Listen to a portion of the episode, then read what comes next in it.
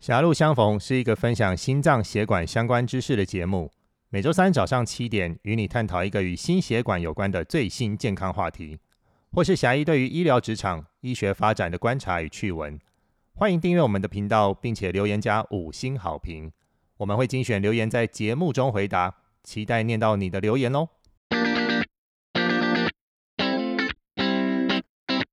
各位朋友，大家早安，欢迎再度来到狭路相逢，我是狭义杨志军。那大家耶诞节过得好吗？那耶诞节那个周末呢，我是跟孩子他们呃幼稚园的同学摊哦同学团一起去露营。那哦那这样子加起来哈，爸爸妈妈还有小朋友总共加起来六十多人哦。那其实我儿子他现在已经上小学二年级了，可是呃他们。幼稚园的这一些家长们，吼，就是感情特别的好，不知道为什么哈，可能是哦，他们幼稚园念了四年哦，然后就十六个人都一直同班嘛，那所以就是好像四年读了大学，然后你班上只有十六个人一样哦，那想必感情是非常的好，所以即便是大家幼稚园毕业以后上了不同的小学。那还是会定期的这个聚会吼。那我们本来也不是什么露营咖啦，哦，就是有跟人家一起去露过几次，跟人家借了帐篷这样子。那这次我们去的那个是台南呃御景附近的一个叫做绿境一号农场。那我觉得这个营地其实非常不错，因为我们这次住小木屋，然后它那个热水非常的强哦。然后我看他就算是哈那种自己搭帐的公用厕所的热水也是非常的强，所以诶我这个不是什么好的露营咖哈，也不是什么专业露营咖，狭义判断一个营地好不好就是 它的热水洗澡的热水强不强了哦。那我觉得这个滤镜一号露营地它的呃整个就是用餐设施啊。以及呢，卫浴设备都是没蛮好的一个营地，那欢迎大家有空的话也可以去这个营地玩哦。那在露营的途中，其实就有记者哈，中视的记者突然打电话来说，这天气很冷哦。那时候就说耶诞节的时候会是哦，说亚洲最低温的时候，那那几天就寒流来嘛哦，然后听说就死了十个人，而且大部分都死在室内嘛哦，那。呃，这个中视的记者就打来问霞义说：“哎，我们可不可以采访你一段关于哈寒流来的猝死？其实猝死在室内的反而比室外的多，那到底是为什么呢？哦，那明明室外比较冷嘛，那为什么反而猝死在室室内的会比较多？那其实简单跟大家讲一下哈，其实其实室内的温度一般是比室外还要来得高啦，哦，所以你猝死在室内多。”倒还不是因为说室内比外面冷哈，是因为说猝死最容易发生的时间点比较像是人待在室内的时候，比如我们说心肌梗塞还有脑中风哦，它的好发时间都是在清晨的时候哈，就清晨这个温度通常是最低，你刚从这个被窝醒来，那你的身体还没有适应外界的温度，而且清晨是这个温度最低的时候。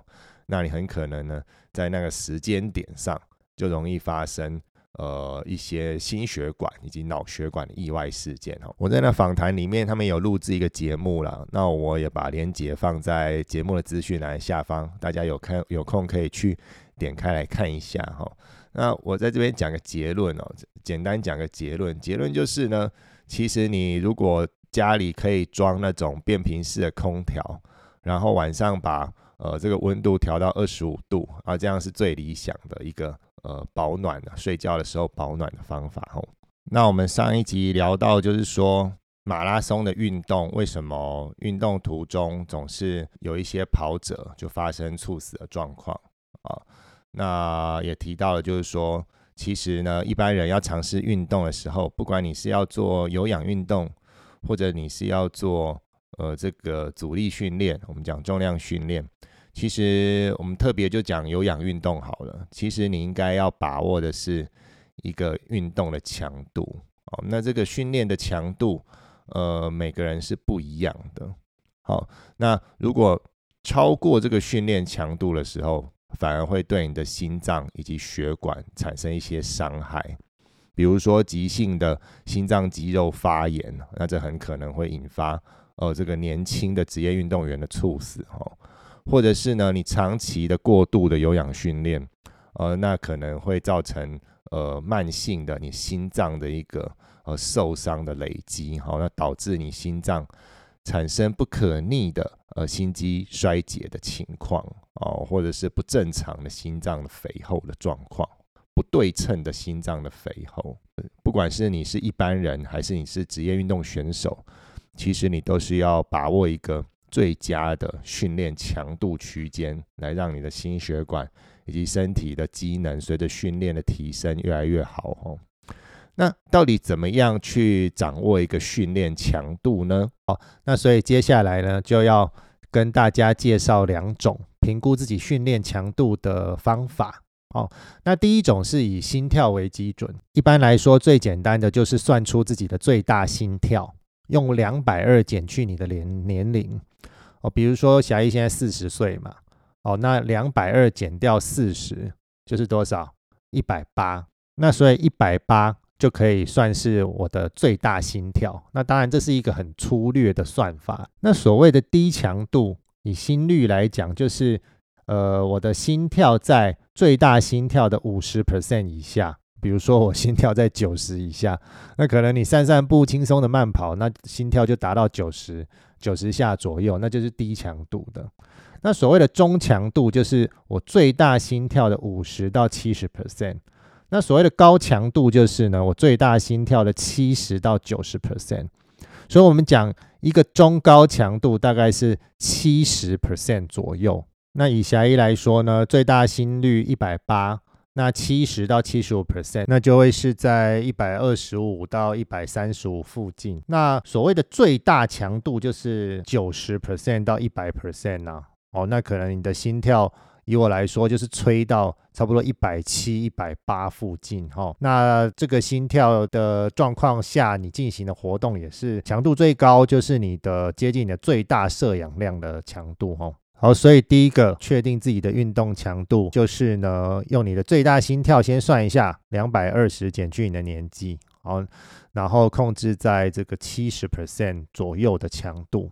那所以我们都建议，假设你要做一个运动训练，或者是跑步有氧的训练，那都建议你带一个运动手表啦。呃，不管你是 Apple Watch 也好，或是 Garmin 也好，那总之或是小米手环也都好，总之是一个可以监测心率的手表。那它对最好是这个监测的数值呢，稍微比较准确一点的哦。那你就可以在你运动的当下，随时根据你的心跳来控制你的强度哦。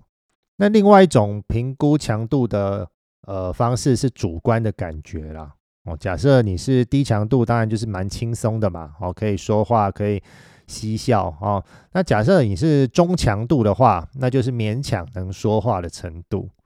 那假设你是高强度的话，那大概就没办法讲话了啦。哈，那所以我的心跳在一百三十左右的时候，哦，那我那时候呢也是呢要很专心的，比如说跑步要很专心的跑步，我是没有办法讲话的。哦，那会蛮喘的。哦，的这种强度。那假设是最大强度的时候，那就是全力冲刺了啦。哦，那可能没有办法说维持非常久。哦。以上呢两个方式，一个是用心跳来算，那一个是用你的主观感觉来做评估，就是两种呢评估运动强度的方式。那我们为什么说长时间的高强度运动对心脏会有伤害？因为随着时间的拉长，那你要维持同样的强度，然后你体能又在下降，好，那对心脏的负担就越来越大，那心跳就越来越快。好，那所以对心脏的负担也就越来越大。所以每一个强度对每一个人来说都不一样。像有的人跑三 K，他很轻松啊。那如果像我都没有跑过，那我跑一次就跑三 K，那可能我的心跳就已经一百三了。那另外一个，比如说我学长，好，那他可能跑个三 K，那心跳也才八九十啊。对他来讲呢，是个中强度，对我来说已经是高强度的。所以每一个运动。呃，它的强度对每个人来说都不一样。那对同一个人来说呢？呃，他在运动的期间，他的强度每一个时间点，随着他体能的变化，也都会不一样。好，那随着天气的改变，有时候很炎热的天天气、极端气候，有时候是很冷的天气，它对于你的强度也会发生变化。所以，为什么我们说训练需要专业的训练？其实你不要看跑步很简单，马拉松以及三铁运动，它是一个很专业的训练。其实马拉松它是一个很好的一个目标，就是来呃锻炼你的心肺能力一个很好的目标。但是其实可能没不马拉松不见得适合每一个人。那第一件事情就是说，假设你的心脏是没有问题的，心脏是健康的，那基本结构是 OK 的。那那相相对的也没有什么高风险的疾病，而你也有这个训练马拉松的计划，那你应该要做的是加入一个专业的社团，那里面会有教练，以及呢会有跑友啊，资深的跑友来带着你哦，慢慢的增加你的强度，好，那可能为期一年啊，甚至两年，来慢慢的呃增加你的跑步距离，哦，以一个全马来做准备。相对的来讲，其实有一些人他是不适合呃从事这种高强度的呃长时间的有氧运动训练的。哪些人不适合呢？你心脏有状况的人你不适合。所以我觉得要做任何的比较有目标的高强度训练之前，其实每个人都把应该把自己当做运动员去检查一下自己的心脏状况。那我这边推荐三种检查。第一种当然是心电图了哦，那甚至能做二十四小时心电图，甚至是运动心电图，那更好。为什么？可以发现你有没有一些心律不整、严重的心律不整的状况。那第二个检查是心脏的超音波，它可以帮助你发现有没有一些结构的异常哦，有没有瓣膜狭窄、瓣膜脱垂、瓣膜闭锁不全。哦，甚至心肌肥厚，甚至呢收缩力及呢收缩不同步的情形。第三种检查可以排一个核子医学的呃心肌的灌流测试，它可以让你的心脏看看有没有哪个区域它是血流不足的，心肌局部有缺氧的状况的。那在休息的时候以及给予压力的时候，你的心肌会呈现什么样不一样的变化？那这可以透过这个核子医学的心肌灌注造影来显象出来。那经过了这些检查，那你确定自己心脏的状况之后，假设是一个健康的心脏哦，那你也有志于训练这个长时间以及高强度的训练项目、运动项目哦，那长时间的脚踏车、长时间的呃三铁。或是呢，马拉松、全马、半马，哦，那你一定要加入一个社团，然后呢，有专业的人士来帮你呢，逐步的完成计划，让你的心肺能力慢慢的跟上，那把握好你的运动强度，这样子呢，就可以呢，最大化把运动对你的身体健康的效果最大化，然后把这个风险哦。